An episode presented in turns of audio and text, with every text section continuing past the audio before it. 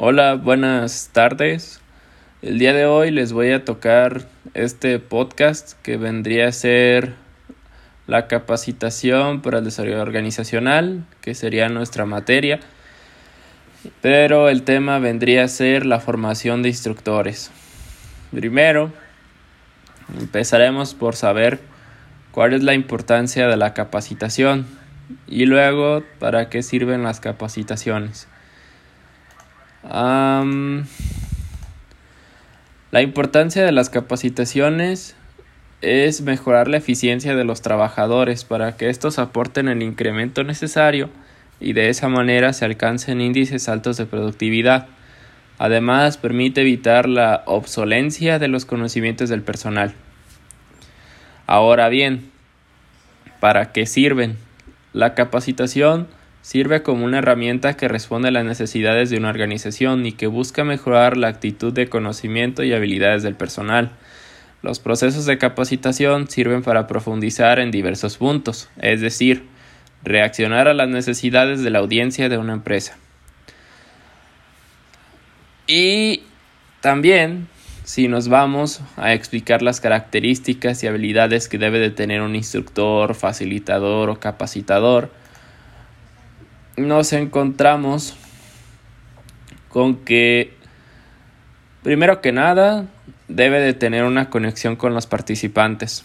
Es decir, debe de saber cómo pararse ante los participantes y tener, por ejemplo, una, una forma, una técnica de exposición, dado que, por ejemplo, no puede llegar a un aula con ya sea supervisores o gerentes y que estos no le presten atención porque no van a ser tal vez personas que estén verdes dentro del, del trabajo, sino que ya van a ser personas adultas con experiencia y no les va a interesar literalmente pues de lo que tú quieras darles a, a exponer. Entonces, si tú no mantienes un buen tono de voz, probablemente ellos se noten algo distantes de ti y no te tomen la atención que tú quieras en el momento.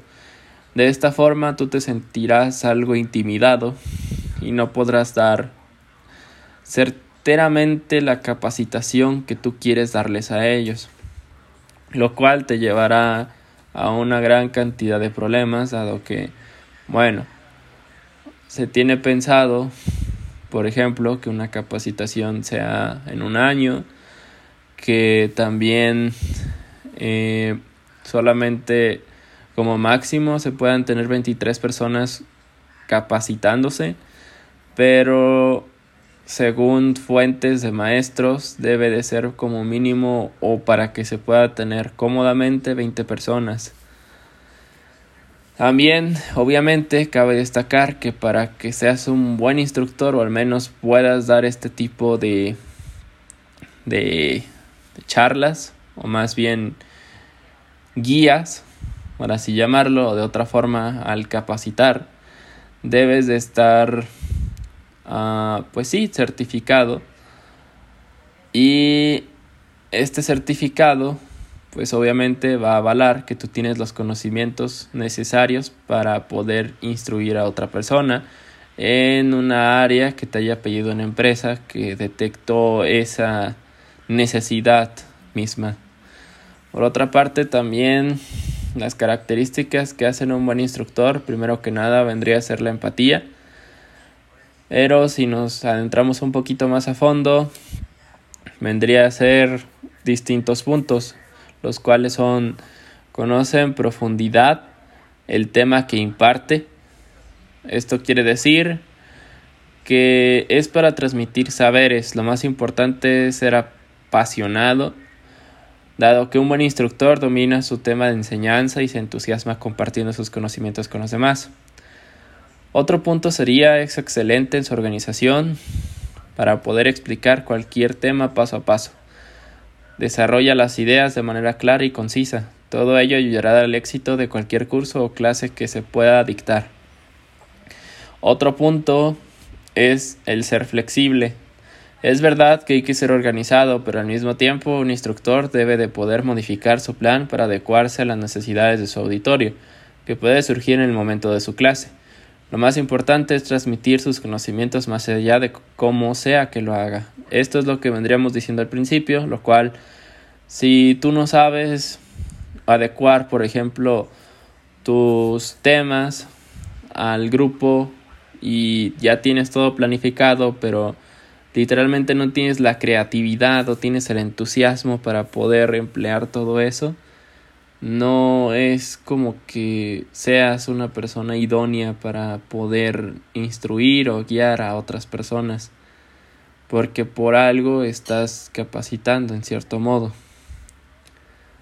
Otro punto también sería el saber escuchar, dado que es fundamental que los instructores sean buenos comunicándose, pero sobre todo que sepan ser atentos y escuchar a los asistentes para poder resolver a tiempo las dudas que puedan surgir. Por último, cuenta con un sólido reconocimiento. Es sumamente recomendable para cualquier instructor profesional, docente o capacitador el contar con una acreditación para validar su excelencia. El certificado con el cual cumple con el estándar de competencia vendría a ser el ECO 217, que sería conocer y lograr contribuir a mejorar el desarrollo personal y profesional. Ah, como último y no menos importante, la empatía obviamente es el elemento que debe de poseer, ponerse en el lugar del otro para poder buscar una igualdad que genere confianza, reforzar y alimentar los pensamientos positivos, dado que incita a creer en uno mismo.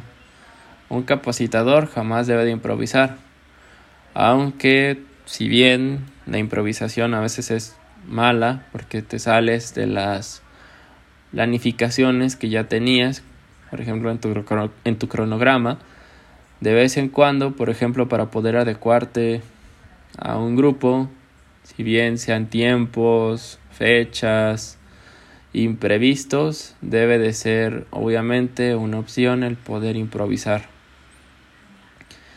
Ah, también se nos habla de la habilidad para captar y mantener la atención de los capacitados en el momento. Esto quiere decir que podamos generar dinámicas para poder mantener la, la atención. Pero, sin embargo, debemos de saber adecuar este tipo de dinámicas de acuerdo a las edades de los capacitados. Ah, también debemos de tener pasión por motivar e influir en sus vidas para que mejoren sus fortalezas. Esto quiere decir que, por ejemplo, si tú pones una dinámica en el cual, no sé, le pones una hoja a un compañero tuyo y todos al igual se ponen una hoja detrás en la espalda, obviamente van a poner en esa dinámica la, una característica que ellos consideren que tiene buena. Al momento de poder leer todo lo que pusieron sus compañeros sobre él, esa persona obviamente se va a sentir enaltecida, orgullosa y vas a lograr captar más su atención. Debe de tener creatividad para adaptar el entrenamiento a las posibilidades de cada integrante.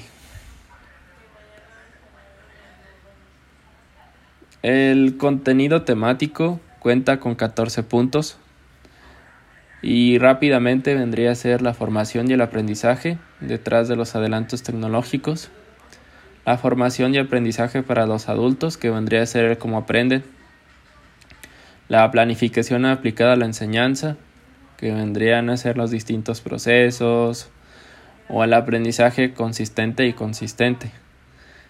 Ah, el otro, bueno, el punto número cuatro vendría a ser las habilidades de comunicación básicas del, facilitador, que vendrían a ser procesos y prácticas. La detección de necesidades de capacitación, que sería quién, cuándo y cuánto y en qué capacitar al personal. El sexto punto sería preparando la formación y el aprendizaje, que sería más que nada las diversas funciones de la capacitación. El punto número siete, habilidades fundamentales del capacitador, que vendría a ser más que nada el perfil. El manejo del material didáctico para la capacitación, que vendría a ser el manual del participante, la guía didáctica y videos. El punto número nueve, técnicas didácticas para la transferencia de aprendizaje. El punto número diez, dinámicas grupales para la capacitación. El punto número 11, las competencias laborales. El punto número 12, evaluando la formación del aprendizaje.